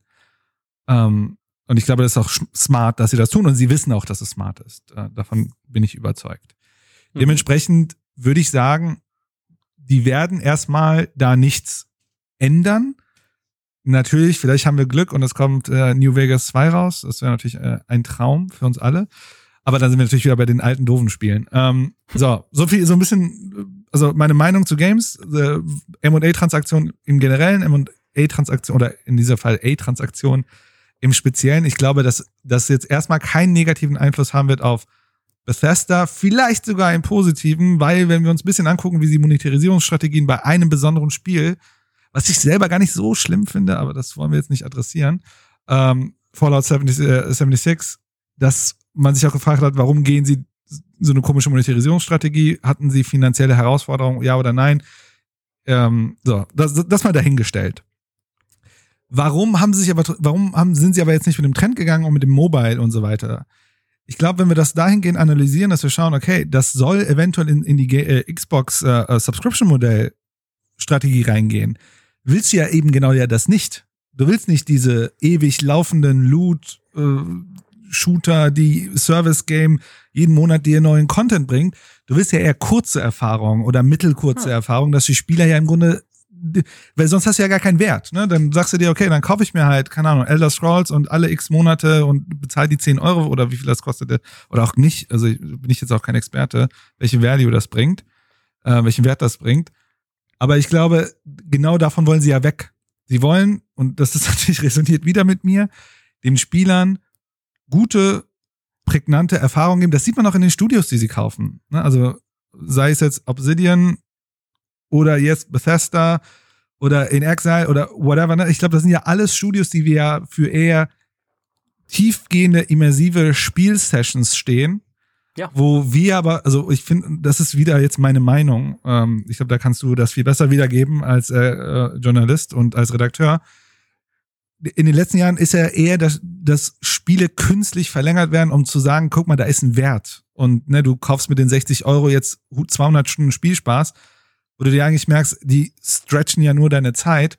Bei einem, äh, bei einem X-Pass, äh, äh, ähm, bei einem Game Pass kannst du ja sagen, ja, ich kaufe mir 200 Spiel Stunden Spielspaß, aber halt diversifiziert. Und deswegen denke ich, ist das die Strategie von Microsoft, in diese Richtung zu gehen. Ähm, und ach, ich merke gerade, ich stelle vielleicht Microsoft extrem gut dar. Aber Vielleicht sind sie viel böser, als du denkst. ich, äh, ich meine, Unternehmen sind halt Unternehmen. Sie fahren eine Strategie und ich glaube, Microsoft macht das ja auch, weil sie denken, das ist eine profitable Strategie. Also in, in der Ökonomie nennen wir diese Strategie, die sie fahren, so eine genannte Shaping Strategy. Das heißt, sie gucken sich einen Markt an und es gibt gewisse Märkte, die sind halt recht jung und sehr dynamisch oder auch einer sogenannten Disruption äh, erlegen. Wenn wir uns Gaming angucken, ist es genau das. Es ist eine, also auch wenn Gaming jetzt irgendwie 30 Jahre existiert, es ist vom Wachstumspotenzial, insbesondere wenn wir uns sogenannte Emerging Markets, also so also entstehende, entwickelnde, entwickelte Märkte anschauen, ist da noch unglaublich viel Potenzial. Ne? Also wenn wir uns Länder, also Lateinamerika ist, was, was Gamerwachstum angeht, glaube ich, Nummer eins auf der Welt. Dann mhm. guckst du dir Länder an wie Indien, Länder an, okay, China ist gut, äh, äh, schon gut bearbeitet, von, auch von Tencent. Aber weltweit gibt es noch ganz viel Wachstumspotenzial. Da haben wir noch gar nicht in Afrika und so weiter reingeguckt. So, das bedeutet, wir bewegen uns in einem Markt, der ist dynamisch, der entwickelt sich, da ist, Leute sind auch bereit, Geld, gut Geld da auch rein zu investieren. Und dann fragst du dich, okay, wie kann ich jetzt in diesem Markt funktionieren? So, jetzt hat Microsoft lange Zeit das klassische Spiel gespielt, das Wettbewerbsspiel. Das bedeutet, ne, man geht halt ganz klassisch mit Produkt und rennt mit. Und ich glaube, was sie jetzt halt gerade merken, ist, ey, wir haben genug Geld, wir haben etwas, was äh, zum Beispiel ein Google und Amazon nicht hat, wir haben eine Basis, eine Spielerbasis. Und jetzt nehmen wir einen Haufen Geld in die Hand, rechnen mal mit fünf bis zehn Jahre und wir formen den Markt. Wir bestimmen die zukünftigen Regeln. So, das hört sich jetzt vielleicht ein bisschen böse an, das, wie sie halt ticken. Aber das hm. bedeutet halt erstmal diesen Markt aufzuweichen. Und das ist das, was halt gerade passiert. Ne? Sie kaufen die Dinge an, sehr super günstig, bieten die Services an wo sich jeder fragt, wie kann sich das denn lohnen? Aber da ist halt diese Shaping-Strategie dahinter. Sie, sie können, also, und das könnte sein, dass der Markt dann am Ende irgendwo landet, wo wir dann im Grunde so ein Netflix-Modell fahren, ne? dass die dann sagen, okay, wir haben 100 Millionen Leute, kaufen, haben den Xbox Gaming Subscription Service, der auf Streaming-Ebene auch funktioniert und die verdienen sich damit halt genug Geld, dass sie sagen können, okay, jetzt haben wir, jetzt ownen wir diesen Markt. Ähm, ja. Das ja. ist, glaube ich, eine Richtung, wo das Ganze hingeht, hingehen könnte. Ja. Wenn es halt Teil davon ist, dass Microsoft tatsächlich zu so einer Art auch Fackelträger des Alten wird, aber in einem neuen Geschäftsmodell, das wäre ja auch tatsächlich was, was man als Spieler begrüßen kann. Ja. Weil wenn ich natürlich, wenn ich überlege, hey, in Exile hat jetzt jemanden, der sie finanziert. Obsidian mhm die ja schon, die ja schon immer, seit es sie gibt, immer rumwackeln, ja, wo du immer sagst, okay, hoffentlich kriegen die ein neues Projekt, ja, hoffentlich können die im nächsten Jahr noch leben, weil sie wieder irgendwas haben. Obsidian hat jetzt jemanden, der sie finanziert. Und die Skyrim-Typen, bei denen wir, und das ist so ein bisschen die Vibes auch, die ich hatte vom Bethesda in den letzten Jahren, bei denen wir schon so das Gefühl hatten, die Firma tut sich schwer mit dieser Mobile- und Online-Entwicklung. Ja, ESO läuft gut. Aber Fallout 76 hat da nicht so gut funktioniert. Mhm. Ja, ich, ich, find's, ich bin bei dir. Ich finde es auch besser tatsächlich, als es äh, oft gemacht wird. Auch jetzt nach dem Wastelanders-Update habe ich damit sehr viel mehr Spaß gehabt. Auch. Aber du merkst dem halt an, dass es nicht durchdacht war. Von Anfang an nicht. Sie haben nicht wirklich dieses Fallout-Prinzip gut übersetzt auf eine Online-Welt sozusagen weil sie sich halt einfach schwer tun mit diesen neuen Geschäftsfeldern. So, aber wenn jetzt jemand kommt und sagt, hey, ihr da, die sagen, okay, wir sind halt oder wir stehen für Singleplayer-Abenteuer, die sich zig Millionen Mal verkaufen und bei allem, was man Skyrim vorwerfen kann, auch zig Millionen Fans da draußen haben und wirklich super waren. Und wir geben euch die Möglichkeit und die Finanzierung, um das weiterzumachen, um da dabei zu bleiben, ohne euch allzu sehr an moderne Online-, Mobile- und Service-Traditionen anpassen zu müssen, die ja eigentlich schon gar nicht mehr modern sind, sondern die jetzt auch schon ein paar Jahre lang auf diesem Markt sind. Ja. ja. Aber wir nennen sie immer noch modern, weil wir so, so rückständig und alt sind bei der GameStar. So, also macht einfach euer nächstes Skyrim, macht es richtig gut, macht es so, dass unser Xbox Game Pass dadurch äh, 75 Millionen neue Mitglieder äh, kriegt oder was auch immer dann die Kennzahl ist, die sie vielleicht erreichen wollen oder sich da intern zum Ziel setzen. Und dann darf es gerne Singleplayer sein, dann darf es gerne Story ja, gut, Story Bethesda, okay, ich nehme es zurück, aber dann darf es halt gerne irgendwie questbasiert sein und ähm, vielleicht sogar eine lange Spielzeit haben, weil die Leute bleiben ja dann trotzdem im Game Pass und wollen jede Ecke erkunden von der neuen Welt, die ihr baut und wir haben die wundervollste Synergie, die man sich überhaupt vorstellen kann. Das ist, das wäre tatsächlich so eine Art Wunschvorstellung dafür. Ja. Weil irgendwo muss ja die Finanzierung herkommen für solche Sachen in Zukunft. Ja, und ich meine, da können sie auch gerne alle vier Monate, sechs Monate ein DLC raushauen. Wenn er eh im Pass in, äh, inkludiert ist, super. Äh, vielleicht sollten sie überlegen, ob sie Paradox übernehmen. ähm, aber ich glaube, das hört sich gut an. Ne? Und ich bin auch gerade schwer dabei, das zu kritisieren, weil ehrlicherweise müssen wir auch sagen, der Gaming-Markt hat geboomt oder ist auch am Boom in den letzten Jahren. Und was aber passiert, wenn sowas kommt, so ein Boom in Umsatzzahlen, wenn sie plötzlich explodieren, dann fangen an, komische Mechanismen einzusetzen, wie der, keine Ahnung, Monetarisierungsmanager, der, der mit den Game Designern redet und sagt, nee, das ist halt doof, das müssen, dieser Mechanik muss jetzt monetarisiert werden. Mhm. Oder dir dann denkst, aber guck mal, der Sinn ist nicht Monetarisierung, Monetarisierung ist das Ergebnis. So, aber der Sinn ist was, ne, es ist so, da kommt was bei raus und die Leute bezahlen dafür, aber sie sollen nicht für Game-Mechaniken bezahlen. Und das ist schon eine ungesunde Entwicklung, die wir ja schon auf dem Gaming-Markt gerade erleben oder erlebt haben auch in den letzten Jahren. Und das ja. jetzt so eine, und im Mobile im, insbesondere, ähm, da wäre ja auch nochmal ein ganz anderes Ding, mal über diese psychologischen Effekte zu reden, die diese Monetarisierungsstrategien haben. Ja. Aber dass da jetzt jemand kommt und sagt, guck mal, wir konsolidieren jetzt einmal den Markt und uns geht's nicht um die Microtransactions, sondern ne, das, weil so Subscription-Modell oder so Subscription-Geschäftsmodell funktioniert halt über Größe, über Menge. Ne? Sowohl die auf der, auf der Nutzerseite als auch auf der Produzentenseite. Also sie müssen ja auch kontinuierlich neuen Content produzieren, damit so ein Subscription-Modell funktionieren kann. Und das mhm. wäre aus meiner Sicht eine gute Entwicklung. Ähm, vielleicht, wie gesagt, nicht so gut für ein Google oder für ein Amazon. Vielleicht finden sie einen Weg, mit Sony PlayStation klarzukommen. Ich glaube, mit irgendwo hatte ich gelesen, die haben noch mal eine Partnerschaft mit Nintendo gemacht, dass viele der Spiele, die auf der auf dem PC oder auf, auf, auf dem Xbox rauskommen, auch gut portiert werden könnten in eine, eine Switch. Ähm, genau, also ich glaube, da kann man wahrscheinlich auch eine, eine, äh, eine so eine Art Ökosystemstrategie erfahren. Ähm, aber das wäre eine wünschenswerte Entwicklung, auch wenn es vielleicht einige Menschen da draußen gibt, die sagen, nee, ich will meine Box kaufen und die muss hier stehen und das soll meins sein. Und so Spiele mieten, das will ich nicht. Ja. Wird es auch natürlich noch weiterhin geben, logischerweise. Also es ist ja auch das, was Microsoft uns immer sagt in Interviews, wenn äh, wir hinterhältig fragen, ob es in Zukunft dann nur noch den Xbox Game Pass und Frieden gibt, ja, also sonst nichts sozusagen, sagen sie auch immer nein, nein, man wird Spiele auch weiterhin einzeln kaufen können, wenn man sie besitzen und äh, immer wieder spielen möchte, sozusagen.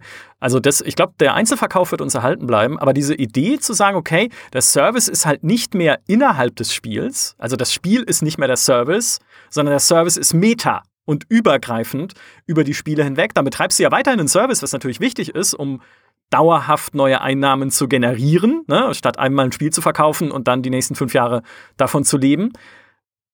Das äh, finde ich tatsächlich auch. Also mal gucken, ob sich's am Ende tatsächlich so ausgeht oder welche anderen Monetarisierungsmechanismen noch dazukommen, weil auch da wieder ja. äh, an, das, an das Böse im Konzern gedacht, das in Anführungszeichen Böse. Aber wenn man sagt, okay, wir haben jetzt, wie viel auch immer Xbox äh, Game Pass Abonnenten, sagen wir 100 Millionen, aber die geben uns ja pro Monat nur 10 Euro. Wie können wir die denn noch weiter monetarisieren? Weil wir haben sie ja schon treu hier in unserem Service-Ökosystem sozusagen. Und aber sie geben uns ja nur 10 Euro. Hm, vielleicht sind ein paar davon so äh, vermögend oder so willens, uns sogar 50 Euro zu geben, wenn wir ihnen das entsprechende Angebot dafür machen würden. Also verkaufen wir DLCs jetzt extra. Oder mhm. wir erhöhen den Preis des Game Pass, logischerweise. Klar, das ist immer die simpelste Methode, aber daran muss ich jetzt denken, als du auch Paradox äh, erwähnt hast ich glaube, so ist es doch momentan auch im Xbox Game Pass. Bitte korrigiert mich gerne, ihr, die ihr uns zuhört. Aber auf jeden Fall, wenn ich Microsoft wäre, würde ich so machen. Die Spiele im Game Pass sind ja die Grundversion. Und wenn du, beim Flight Simulator war es auch so, wenn du mehr möchtest oder sie sogar permanent natürlich besitzen möchtest, wenn der Game Pass ausläuft, dann musst du sie nochmal einzeln upgraden gegen wiederum Geld. Also du kriegst im Game Pass nicht die beste Version des Spiels, sondern die Basisversion, die um Himmels Willen nicht schlecht ist. Also Flight Simulator bei all seinen technischen Macken macht mir einen Riesenspaß in der Basisversion. Aber wenn du wirklich alles willst, wenn du wirklich Spaß an dem Ding hast, wenn du wirklich dabei bleiben möchtest, dann gönn dir doch hier das Upgrade mit irgendwie noch fünf Flugzeugen mehr und mehr Flugplätzen. Und das kann man ja locker auch auf den Elder Scrolls 6 übertragen. Ja, wenn du dann sagst, okay, das hier ist das Basis Elder Scrolls 6 und dann je nach Grad der, äh, des Monetarisierungswillens kannst du noch dazu kaufen den DLC, der die fünf Höhlen da hinten, die so verlockend aussehen, äh, begehbar macht. Und den DLC, mit dem du äh, Magda, die Schwertmarkt, äh, freischalten kannst, die dich begleitet. Und dann gäbe es noch den DLC irgendwie nochmal für einen Fünfer zusätzlich, mit dem du ähm, Zufallskisten öffnen kannst in der Welt mit Zufallsloot. Nein, okay, so weit wollen wir nicht gehen, aber weißt du, was ich meine? Also, dass man halt dann nochmal so Upgrades in die Spiele einpflicht, um Leute, die Spaß dran haben und dabei bleiben wollen, vielleicht nochmal zusätzlich zu monetarisieren. Das könnte ich mir schon vorstellen. Ja, also ich glaube, das aktuell, also bei Paradox kann ich mir das absolut gerade vorstellen. Also ich glaube, die haben Europa Universalis drin, ne? Ohne die DLCs hoffen natürlich. Ähm, ich glaube, das Game, das Hauptspiel kostet ja heutzutage gar nicht mehr so viel, aber irgendwie 400, 500 Euro die DLCs. Mhm. Ähm, und ich glaube, bei Forza ist es auch so. Ne? Das ist ja auch sogar eine Eigenproduktion, dass es nur das Standardspiel dabei ist, ohne Erweiterung. Aber da bin ich jetzt auch nicht der Experte. Aber tatsächlich ist das auf der Konsumentenseite ein Problem, was entstehen könnte, weil damit würdest du auf der einen Seite sagen, ich sag mal so, du würdest trotzdem den Topf erhöhen, weil die meisten Gamer, die, äh, ne, also die, die neuen Gamer, ne, bei dem ganzen Ding muss es ja dazu, also sie müssen dafür sorgen, dass es neue Konsumenten gibt. Also sie können nicht nur die alten hin und her schieben. Sondern da könntest du sagen, okay, die, die meisten Leute sagen, okay, der normale Pass ist Pass für mich und dann versuchen sie die Heavy-User abzumonetarisieren. Das wäre tatsächlich so ein Ding, was man sich vorstellen kann. Dazu muss man natürlich auch sagen, vieles können wir uns noch gar nicht vorstellen, weil dieses Geschäftsmodell existiert ja noch nicht so in der, in der finalen Ausprägung. Mhm. Ich glaube, es gibt aber noch eine zweite Ebene oder eine zweite Sache, die auch natürlich auf den Konsumenten seine Auswirkungen haben wird. Das ist aber auf der Produzentenseite. Das ist auf der Spieleentwicklerseite. Das se äh, sehen wir, glaube ich, auch schon bei Netflix, dass die Art und Weise, wie Produktionen gemacht werden, von Netflix auch jetzt beeinflusst wird.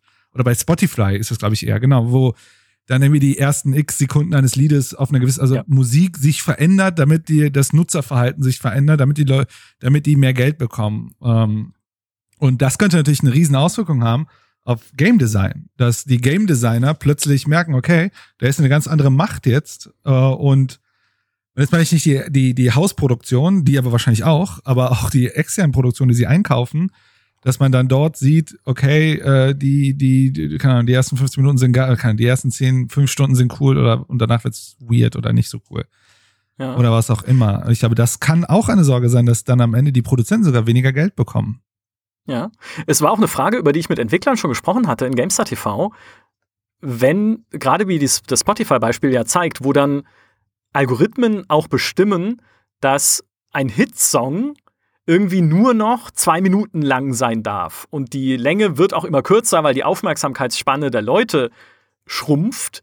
Habt ihr denn dann nicht Angst davor, dass euch irgendwann auch der Algorithmus eines Cloud Gaming Angebots diktiert, dass euer Spiel nur 15 Stunden lang sein darf, damit es erfolgreich ist. Ja, mhm. weil wir sehen, alles über 20 Stunden juckt die Leute eh nicht mehr, weil wir auch wissen, schon heute, dass Leute Spiele eh nicht durchspielen. Ja, also dann kaufen sie es, spielen, wenn überhaupt, die erste Stunde und die letzten 40 Prozent sehen dann eh nur die 16 Prozent der Core-User oder sowas. Auch die, wenn man sich die Achievement-Statistiken auf äh, Steam anschaut, wenn dann da steht, fiktive Zahl, ich weiß es jetzt nicht genau, aber dann haben halt irgendwie nur 16 Prozent der Leute The Witcher 3 überhaupt bis zum Endkampf durchgespielt. Also warum sollte denn jemand für ein Cloud-Gaming-Angebot bei dem du vielleicht auch noch nach Spielzeit bezahlt wirst oder nach Starts oder wonach auch immer. Das Geschäftsmodell ist ja noch nicht ausdefiniert mhm. am Ende. Aber warum sollte denn dann jemand irgendwie so ein Monstrum dahinsetzen, was 80 Stunden lang ist, wohl wissend, dass eben ein Großteil der Leute, die es starten, nicht mal die letzten 60 davon überhaupt sehen werden? Und die Entwickler haben auch gesagt, hm, ja, weiß man nicht, ne? Ja, und ich glaube, das sind eher so die Risiken, die man schon sehen kann, die so eine Art Konzentration des Marktes, ne? Was ist ja dann passiert? Also, wenn es ja wirklich dazu kommen würde, dass Microsoft es schafft, die Transaktions- und Zugangskosten zu senken, man muss dazu sagen, wenn sie es schaffen, die Transaktions- und Zugangskosten zu senken und damit was beweisen, was ja aktuell noch nicht klar ist, ne, dass, wenn die es schaffen, mehr Leute ins Gaming zu bringen, dann mhm. gilt das ja für alle. Also dieses, dass die, wenn die das erreichen, können ja dann andere Konkurrenten dann ausnutzen. Ne, weil dann hat man schon eine potenzielle Basis. Das mhm. bedeutet, dass äh, ne, das wird tatsächlich den Markt grundsätzlich erstmal verschieben. Aber ähm, wenn sie aber trotzdem es schaffen, eine Konzentration hinzubekommen, äh, ne, eine, eine gewisse Relevanz, dann haben sie ja das, was, was äh, die Ökonomen halt Marktmacht nennen. Ne? Und Marktmacht, das ist, hat ja gerade äh, Xbox nicht. Sie sind nicht der Marktdominante. Es ist mhm. aktuell ganz gut aufgeteilt. Aber dann können sie halt gewisse Sachen ändern. Und das wäre dann zum einen, glaube ich, gar nicht so trivial, ist Game Design. Und eventuell Monetarisierungsstrategien, die wir uns noch gar nicht vorstellen können. Ähm, oh was Gott. immer das sein wird. ja. Ja, das, äh, das stimmt. Das sind die Risiken. Das ist halt das, was wir noch nicht absehen können. Wie gesagt, die Geschäftsmodelle auch auf Entwicklerseite existieren noch nicht. Noch kann, mhm. Ich glaube, in Apple Arcade, was ja auch ein äh, Flatrate-Angebot ist für Spiele, ist es, glaube ich, hatte ich mal gelesen, schon so, dass Entwickler zum Beispiel bezahlt werden nach tatsächlicher Spielzeit. Was ja dann schon wieder in diese bisschen moderne, also oder jetzt ne, aus den letzten Jahren bekannte Spirale führt, hey, wie halte ich Leute möglichst lange in meinem Spiel mit sich loopenden Mechanismen? Ja, also Storytelling kannst du halt vergessen. Ja, aber sie dürfen auch gleichzeitig dürfen sie keine Monetarisierung machen. Es ist auch interessant, was das. Ich habe noch nie ein Spiel aus dem Arcade gespielt. Äh, aber das wäre ja interessant, wenn sie dadurch bezahlt werden, dass Spieler länger drin bleiben, aber sie dürfen die Spieler nicht monetarisieren, weil das deswegen kommen sie überhaupt rein. Ja. Was das führen würde, zu was ein Spieldesign das führen wird, das ist interessant. Ich glaube, ich habe immer gesehen, die, sind, die Spiele sind aber teilweise schlecht bewertet dort. Aber ja. da habe ich jetzt auch keine Ahnung. Äh, also ich auch nicht. Ich, ähm, ich spiele sowieso nicht viel Mobile, aber ich glaube, es ist dann alles Diablo. Also, na, ist ein bisschen überspitzt natürlich, aber wenn ich sage, okay, es ist ja keine klassische Free-to-Play-Mechanik, weil Free-to-Play-Mechanik darauf ausgelegt ist, dass du irgendwann monetarisiert wirst oder keinen Bock mehr hast, weil das Spiel einfach ohne Geld auszugeben viel zu zeitaufwendig und viel zu zäh wird. So, also dann, dann flacht halt einfach diese, diese Spielspaß zu ähm, investierter Zeitkurve immer weiter ab. Und wenn du das aber rausnimmst und sagst, okay, es ist nicht auf Monetarisierung ausgerichtet, dann musst du ja eigentlich einen Loop oder eine, eine Art von Gameplay finden, die Leute rein mechanisch monatelang bei der Stange hält, wenn du nicht irgendwie ein Riesenstudio aufbauen willst, das dauernd neue Story liefert. Hm. Weiß ich nicht, ob Bethesda das könnte, also irgendwie alle äh, sechs Monate ein großes Skyrim-Add-on rausboxen oder so. Ich glaube, damit hätten sie auch so ihre Probleme, wenn man sich ihre Produktionszyklen anguckt. Und was heißt das? Du findest halt sowas wie ein Diablo. Also ein Spiel, was natürlich jetzt äh, beileibe nichts ist für jeden Spieler, das will ich damit gar nicht sagen, aber ein Spiel, was du einfach immer und immer und immer weiter spielen kannst, um dich vielleicht halt in Promille zu verbessern mit deinem Charakter oder ich spiele es ja selber, ne? Also es ist ja jetzt auch mhm. kein Vorwurf an irgendwen, der das spielt, sondern ich liebe das. Aber auf solche Sachen musst du dann halt mehr gehen ja. und weggehen von diesem klassischen, okay, du spielst halt eine Singleplayer-Story von A nach B und dann legst du es weg. Und das ist tatsächlich auch eine Angst, die bei den Entwicklern durchkam. Ich hatte da mit dem Jan Theisen unter anderem gesprochen von King Art, die jetzt das Iron Harvest gemacht haben, wo er sagte, es kann halt sein, dass Story-Spiele nicht komplett verschwinden, das glaube ich nicht, aber zu einer echt, echt kleinen Nische werden, mhm falls sich diese Bezahlung nach Spielzeit durchsetzt ja. für Entwickler. Aber wie gesagt, es ist ja nicht äh, in Stein gemeißelt. Ich überlege gerade, was sind das für Spiele? Also ich glaube, Minecraft wäre auf jeden Fall so ein Spiel. Minecraft, ja. Oh, äh, warte, wem gehört denn das? Äh, äh, Terraria, glaube ich, habe ich ziemlich Zeit. Oder, als du gerade so erzählt hast und was mir da durch den Kopf gegangen ist, sind so diese ganzen äh, Roguelites. Also ich habe, glaube ich, ja. relativ viel Zeit mit Dead Cells verbracht. Ja, ich auch. Mm, ja. Das wäre so ein inkrementell, also äh, auch noch so ein Skill-Game, was aber auch ein Hardcore-Game ja. ist gleichzeitig. Mhm, ähm, stimmt. Aber all diese Spiele sind keine Story-Spiele. Das sind, also der zählt auf einer sehr hohen Ebene ein Story-Spiel. äh, aber tatsächlich, ähm, Das stimmt. Hm, aber ich glaube, das ist halt, äh, das ist, äh, was wir halt gerade beobachten. Eine Sache, die mir gerade so durch den Kopf geht, während wir gesprochen haben. Sag mal, äh, die haben doch jetzt auch den EA Play über, wollen sie doch jetzt übernehmen. Oder ja. kommt damit rein? Also ist mit drin, genau. Mhm. Genau. Ist da, ist da FIFA und sowas drin? Ja. Frage ich mich ja. gerade, diese ganzen Leute, die sich eine Playstation kaufen, nur um FIFA oder diesen andere Sportspiele zu spielen, ob das für sie nicht jetzt viel mehr lohnen würde, eine Xbox zu holen und den Pass, dann haben sie doch das Spiel mit drin. Das stimmt. Stimmt, deswegen wird er ja auch, also das ist eine der Begründungen dafür, dass er ja auch teurer wird, weil du kriegst jetzt die EA-Spiele noch dazu. Ja, stimmt, das ist ein guter Aspekt, das hätte ich jetzt völlig das vergessen. Ja voll viele Menschen, die spielen ja diese, Play diese Konsolenspiele wegen anderen Gründen als wir. Ja. So Sportspiele. Naja, und vor allem, sie, äh, Microsoft schafft es ja dadurch, und ich meine, EA mag ja vielleicht nur der erste Partner sein, den sie in diesem Game Pass-Angebot mit drin haben, schafft es ja dadurch, sein Angebot zu verbreitern, ohne selbst dafür noch irgendwie was tun zu müssen. Also äh, tun im Sinne von noch mehr Studios kaufen und selber mhm. Sachen produzieren lassen zu müssen, sondern sie sagen einfach, hey, die gibt's auch noch mit dazu. Hey, und morgen gibt's vielleicht auch noch Uplay Plus mit dazu, oder wie das heißt. Ja. Und übermorgen gibt's vielleicht noch, ähm, jetzt hätte ich fast Bethesda gesagt, aber ist eh schon drin. Activisions neuer Subscription Service für Call of Duty, ja, mhm. was ja auch keine kleine Marke ist. Und dann ist es wirklich nur noch der Xbox Game Pass und Frieden, ja, weil dann gibt es fast keinen direkten Grund mehr, diese Plattform zu wechseln, es sei denn, du hast wirklich fünf Freunde, die alle eine PS5 haben und unbedingt auf der PlayStation weiter FIFA spielen wollen. Ja, also so die Sachen, die Leute auch so klassisch in einem MMO festhalten, wenn sie sagen, ja, okay, ich weiß, also eigentlich müsste ich es nicht mehr spielen, aber all meine Freunde spielen gerade WoW, ja. also bleibe ich jetzt auch noch mit dabei. Ich glaube halt wirklich diese, die, diese MMO-Dinger für die meisten Leute, also die wirklich sehr stark dort drin sind, die werden wahrscheinlich ja nicht wechseln. Aber weißt du, was du gerade erzählt hast, wenn das kommt, was du gerade erzählt hast, ist ja eine ganz andere Plattform in Gefahr. Und zwar, wenn wir zurückblicken auf äh, Valve und wir gesagt haben, mhm. ja, die, mhm. drücken, die drucken ja Geld ohne Ende, dann haben sie ein Problem mit Gelddrucken.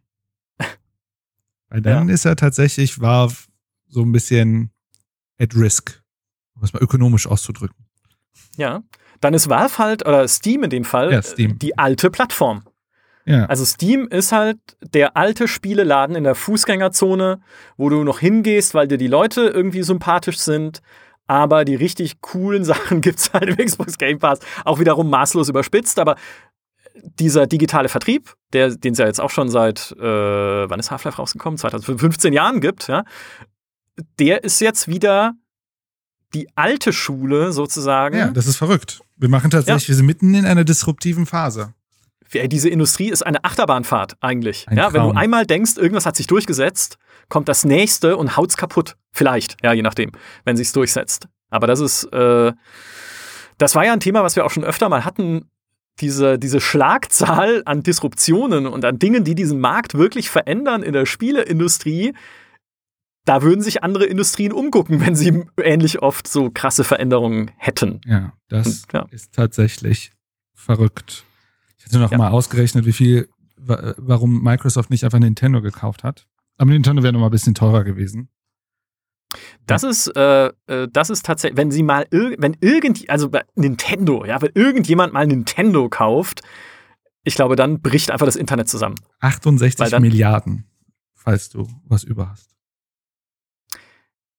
Mal gucken. Also ich fange an zu sparen. Ich bin auch froh über jeden äh, Hörer, der uns einen, einen kleinen Groschen schickt in die Nintendo-Kasse, damit wir Nintendo übernehmen können als GameStar, bevor es Microsoft tut oder jemand anders. Nvidia hätte vor Amazon, können, wenn die schon 40 Milliarden für so ein Ding bezahlt haben. Oh ja, Nvidia. Ja, um dann Nintendo-Spiele exklusiv zu bringen für GeForce Now. Und das ist das nächste. Es sind so viele spannende Themen noch, über die wir in diesem Podcast sprechen können. Und Liebe Zuhörer, bitte entscheidet ihr, was das nächste Thema sein soll für unser Industrie-Special. Sollen wir uns Nintendo genau anschauen, die Firma, für die keine Gesetze gelten? Sollen wir uns Nvidia anschauen und unter anderem auch den 40 Milliarden Dollar Deal mit ARM, mit dem Chip-Hersteller, nochmal genauer beleuchten und gucken, wo Nvidia eigentlich hin möchte in diesem Markt?